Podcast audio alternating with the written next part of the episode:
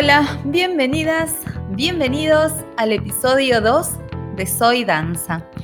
Mi nombre es Romina Tagliarico, soy directora de RT Studio y creo firmemente en que el mundo necesita más y mejores bailarines y docentes. Y acá estamos, vos y yo, aportando nuestro granito de arena. Y vamos a inaugurar este podcast hablando de los cimientos de la danza. A mí me gusta pensar en la vida, en la construcción de, nuestra vida, ¿no? En, este, en este proceso de construcción. Y mm, si la base de nuestras creencias no es sana y es sólida, no importa si más adelante eh, podemos llegar a, lograr una gran carrera, porque si la base no es sólida en cuanto a lo que nosotros creemos, digamos, filosóficamente sólidas y congruentes con nuestra esencia, va a pasar que eh, ante el menor soplido, así como la casa del chanchito, no me acuerdo si era el gordito, el gordo, el gordísimo, uno de los tres chanchitos que como no estaba fuerte la casa, se la volaban. Bueno, de la misma manera, si nuestra creencia con respecto a la danza no está enganchada con nuestra esencia, ante las primeras dificultades, bueno, vamos a empezar a dudar. Entonces, para mí es importantísimo abrir este, este podcast hablando de eso, de los cimientos. Y cuando hablo de los cimientos, em, los que estudiamos danza, seguramente cuando tuvimos que estudiar los orígenes del ballet, eh, nos remontamos a eh, la prehistoria y porque bailaban los primeros, los primeros seres humanos. Pero pocas veces hablamos de el verdadero origen en nosotros como seres humanos. Y, un poquitito de eso es de lo que quiero hablar. Todo esto eh, nace en mí hace ya unos cuantos años a partir de una pregunta que mm, a los que bailamos profesionalmente o, o a los docentes de danza nos suelen hacer. Y es la pregunta de ¿a qué edad empezaste a bailar? ¿No? Es una pregunta que en alguna entrevista o hablando con alguien me han hecho esta pregunta, ¿no? ¿A qué edad empezaste a bailar? Y es re difícil para alguien que nunca dejó de bailar, porque la respuesta es, em, ¿a qué edad empecé a tomar clases de danza? Bueno, eso es como bastante más fácil de responder. Ahora, ¿a qué edad empecé a bailar? Y no tengo idea, porque desde que tengo registro bailo. No sé si les pasa a ustedes también, pero es difícil remontarse a algún, alguna edad en la cual no bailáramos. Y esto me dio paso a, a investigar, ¿no? ¿Cuál, cuál, ¿Cuál era la respuesta?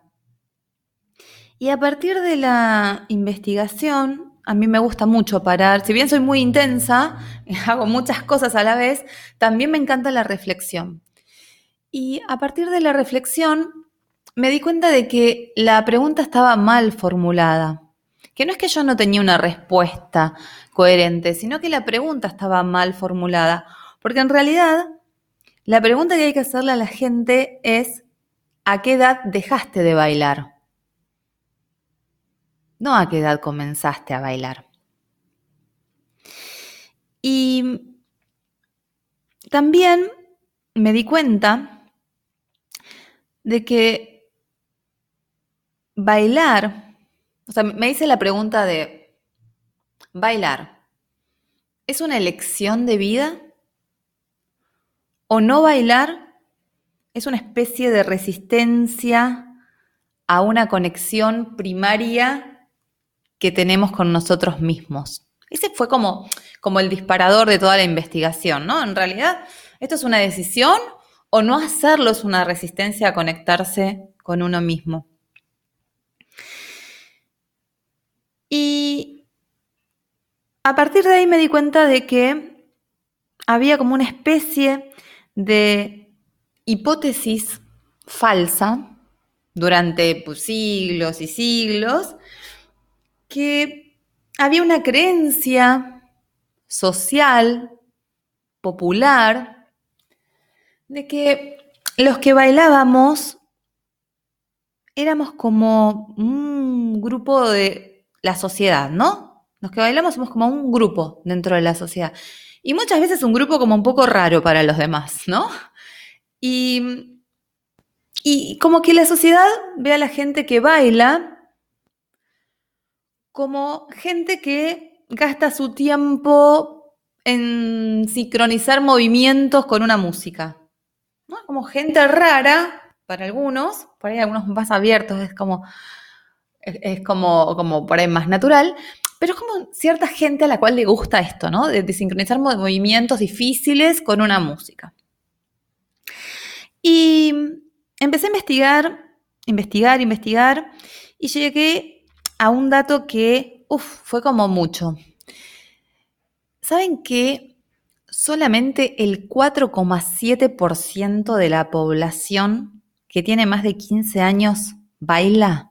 Solo el 4,7. Y no estoy hablando de tomar clases de danza, ¿eh? porque eso no hay registro y debe ser, pero no sé. Si el 4,7 baila, el, no será, el 0,5, no tengo idea. No hay datos, no hay estadísticas, como que medio a nadie le importa eso. Pero el 4,7 de, de, la población mayor de 15 años baila regularmente. Estamos hablando de bailar, de poner música y bailar, de ir a bailar, de... solamente el 4,7% de la población. Y en realidad dije, si yo pienso en mi entorno y te invito a pensar en tu entorno, si vos estás en el mundo de la danza, aislate de, tus compañeros de danza, de, tus colegas, ¿no? Pensá en tu entorno, digamos, más amplio, pensá, no sé, en compañeros, excompañeros de colegio, compañeros, excompañeros de trabajo, amigos de la vida, y ponete a pensar, a registrar cuántos bailan, te aseguro que la mayoría es raro que llegue a un 15%. Rarísimo, ¿eh? Si estamos hablando de gente más grande, más raro todavía. Y yo creo que no bailan porque ven a la danza como algo como muy alejado de ellos, ¿no? Eh, y porque creo que compraron un poco esta creencia, este mandato social. Creo que todos lo compramos, inclusive los que bailamos. Creo que compramos esto de que somos un grupo medio raro de, la sociedad. Y mm, ojalá me esté escuchando alguien que no baila. Ojalá alguien que no baile, que me esté escuchando, diga, no, estás equivocada. Porque me lo dijeron, por supuesto. Y que me digan, a mí no me gusta bailar, o, mm, o yo no sirvo para bailar, o no nací para bailar, no sé si lo escuchaste alguna vez en, alguien, de la boca de alguien que no baila, ¿no? Como que hay una resistencia. Inclusive, a veces hay como un enojo, ¿no? Hay como, como, como una actitud un poco tensa. Y ahí, justo ahí, es donde empieza este puntapié inicial. Porque, claro, seguí investigando, ¿no? Seguí investigando. ¿Y desde dónde estamos conectados con bailar y con la danza? Y en realidad,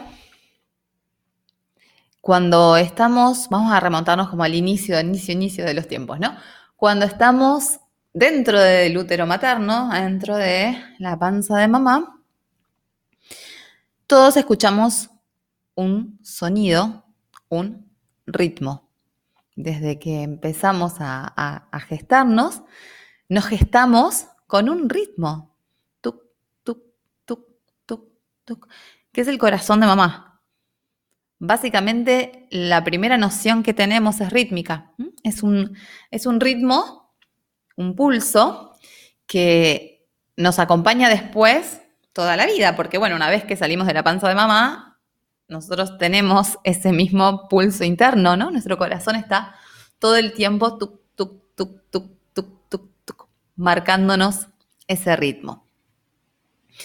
Y al principio cuando somos bebés estamos muy conectados con nuestro mundo interno. Entonces, esto que nosotros acallamos muchas veces con ruido, quizás los que meditamos tenemos un poquitito más de noción de lo que es el sonido del corazón, pero los bebés tienen como mucho mundo interno y suelen em, conectarse con sus emociones también mucho más.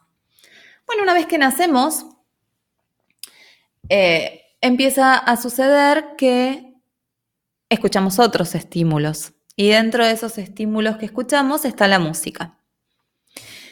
Y quienes estuvieron conectados con bebés en alguna etapa de su vida, descubrieron algo que sucede siempre. Cuando un bebé escucha música, reacciona a la música, no queda inerte a la música.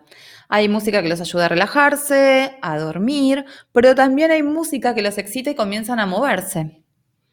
Y si tienen bebés, digamos, cerca, eh, pruébenlo. Prueben a, a los bebés hacerles escuchar distintas músicas y van a ver que reaccionan a eso. Cuando empiezan a crecer y ya tienen cierta autonomía, los bebés bailan. Los bebés bailan. ¿Todos? Sí, todos los bebés bailan. Es muy cómico cuando cuando una mamá se asombra y te dice, ay, porque baila, le gusta bailar. A todos nos gusta bailar. Y vos, si me estás escuchando y no bailás, sí, fuiste bailarín, naciste bailarín.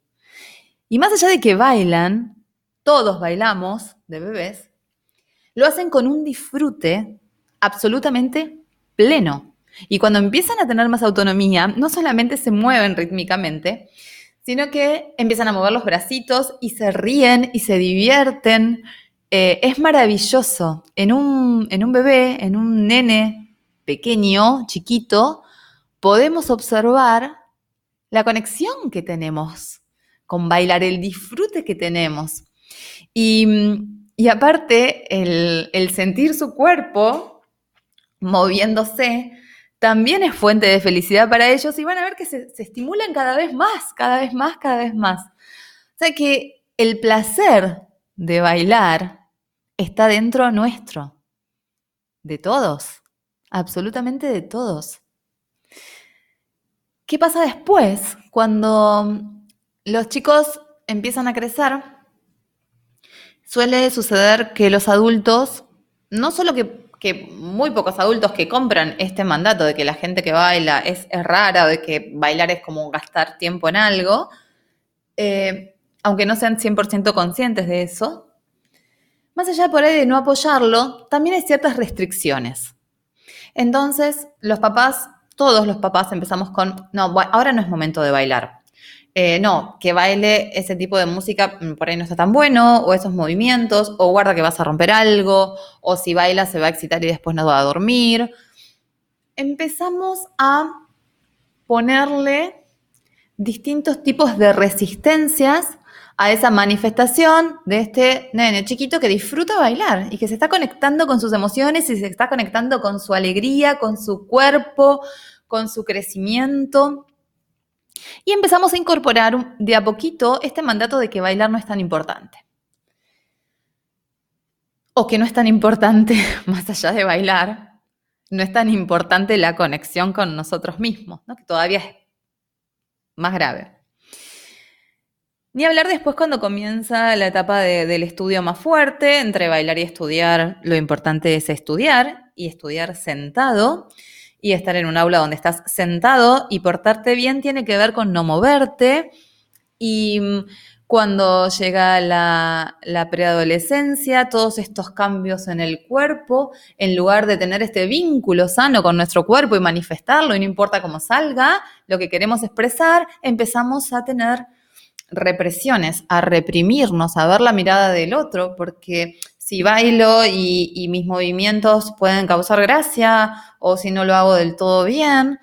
Y ahí es donde empezamos a coartar no solamente esta libertad de elección de bailar, sino esta libertad para conectarnos con nosotros mismos.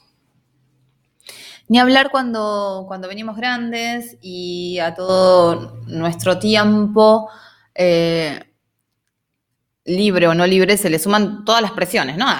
En nuestra agenda, en realidad, no en nuestro tiempo. En nuestra agenda empezamos con, todas estas cosas que la sociedad dice que están muy bien dedicarle tiempo, porque está muy bien y es muy responsable dedicarle mucho tiempo al estudio y es muy responsable dedicarle mucho tiempo al trabajo y es muy responsable tener, eh, no sé, o es muy bueno tener una vida social y salir con amigos y, y la conexión con uno mismo, ni hablar de bailar, o sea, bailar está como, es una pérdida de tiempo reservada a las fiestas, ¿no? Fiesta de 15, fiesta de casamiento, ir a bailar en un momento específico, bueno, ahora sí, este es el momento en el cual sí puedes bailar. No tenemos idea, no tenemos idea de conectarnos con nuestro cuerpo en esas situaciones.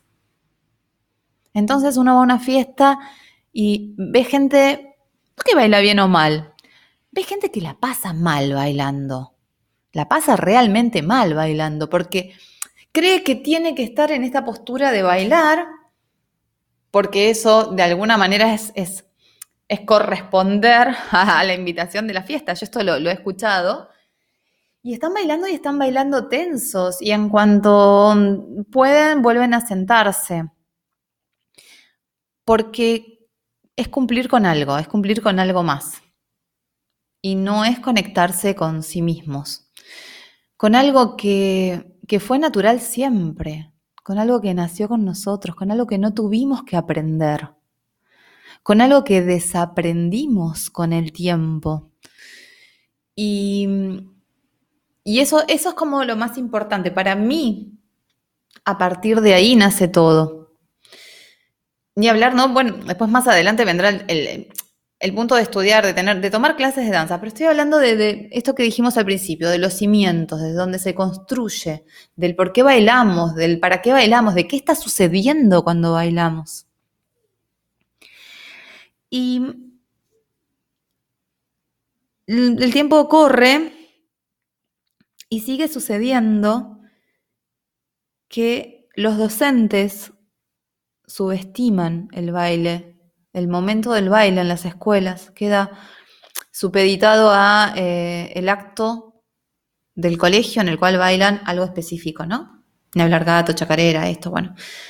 Eh, los padres subestimamos el baile. Los médicos subestiman el baile. Los médicos, ahora hay como una nueva generación de médicos, pero antes que un médico te recomendara bailar, era como bastante extraño, porque la sociedad entera subestima el baile, subestima el bailar. Y cuando subestimamos bailar, más allá de todos los beneficios físicos, eh, emocionales, sociales, que la mayoría de la gente sabe que tiene bailar, bailar es, es, como, es como una caricia, hacia uno mismo. Bailar es como, no sé, es como, es, como una declaración de libertad, ¿no? De estar aquí soy, aquí estoy y, así me muevo, así me expreso. Y, bailar eh, es una manera de conectarnos con nuestra esencia. Y yo estoy convencida de que, de que bailar sana, de que bailar es un camino de sanación. Y por eso para mí es tan importante esto de contagiar la danza, contagiar el baile. Para mí, contagiar al mundo de baile es como ayudar a la gente a que se libere y se saque de encima eh, sus represiones, sus limitaciones, su, su estrés, sus automatizaciones, su vergüenza, es un camino, es, facilitarles un camino, es darles alas. Eh, por eso estoy tan, tan convencida de que si más gente baila, eh, el mundo sería mejor. Más gente conectada con su esencia eh, haría, haría un mundo más sincero, haría un mundo más sano. Y estoy segura de que si alguien de tu entorno no baila y le querés hacer escuchar este podcast, ¿no? Que a veces la, gente que baila, y bueno, como que nos salimos de la vaina porque todo el mundo baile, pero contagiado, y, y, lo que vas a lograr es, resistencia, ¿no? Si vos decís, ay, mira, tengo un podcast, te paso un podcast, no lo van a escuchar. Y mm, si te sentás con una persona y le contás todo esto, no te va a dar bolilla. Pero si me permitís, eh, yo te quiero proponer una, una tarea durante esta semana. Es como, es, una tarea experimento. Pensá en alguien de tu entorno íntimo, ¿no? Alguien que, viva con vos o alguien que vos veas muy, muy seguido, con, con quien tengas un grado de intimidad importante. Y pone música y sácalo a bailar. No importa si es de si es tu pareja, si es tu mamá, si es tu papá, si es un amigo, no importa. Si es tu abuela, tu abuelo, no importa. Pone música. Pone música y acércate y, y abrazalo y comenzá a bailar. Y fíjate qué pasa. Mira, casi seguramente eh, ofrezca un poco de resistencia, seguro, casi seguro, y también le, dé como un poco de gracia, ¿no? Como que se ría un poco, como que se sienta un poco incómodo. Insistí, insistí con el contacto físico. Conectate, insistí. Si lográs hacerlo parar y bailar, trata de sentir qué pasa con su cuerpo. Trata de percibir si se va aflojando, si esa tensión se afloja, trata de, percibir qué pasa con el cuerpo de los dos, qué pasa con esa conexión, qué pasa con la conexión emocional entre los dos. Y qué pasa cuando terminan de bailar, cómo se sienten, el estado de ánimo que tienen, la conexión. Casi seguro que ganaron un nivel de intimidad mayor que el que tenían un rato atrás. Seguro, ¿eh? Seguro que un poquito cambió el humor. Y también es, un, es una tarea para los que sí estamos en el mundo de la danza, porque también sucede que los que estamos en el mundo de la danza bailamos en el ámbito de la clase, del ensayo, del show, de la función, y estamos perdiendo esta conexión con este placer genuino, con, este, con, esta eh, improvisación cotidiana. Probalo con vos también. Poné música en tu casa. Baila. Baila. De cualquier manera, no, hace falta que, sea una coreografía, no hace falta que, sea inclusive con, con, pasos técnicos. Baila, liberate, improvisa, disfruta. Osa, regalate ese espacio y ese momento. Bueno, me encantaría, me encantaría, por supuesto, que me contaran cómo le fue. De eso se trata, de un ida y vuelta. Me encantaría saber su opinión, también sus inquietudes, su historia con la danza, con el baile. Y a todos los que tengan ganas de contarme, Pueden hacerlo en, nuestra web. Tenemos una web que es www.rtstudio.com.ar. Ahí tienen la pestañita de, de contacto. Ahí me pueden escribir, me encantaría. También si quieren proponer temas para los próximos podcasts sería genial. Y bueno, los dejo con, con esta inquietud, con esta tarea, con esta experiencia. Gracias, muchas gracias por escucharme y seguiremos escuchándonos en el siguiente episodio. Gracias.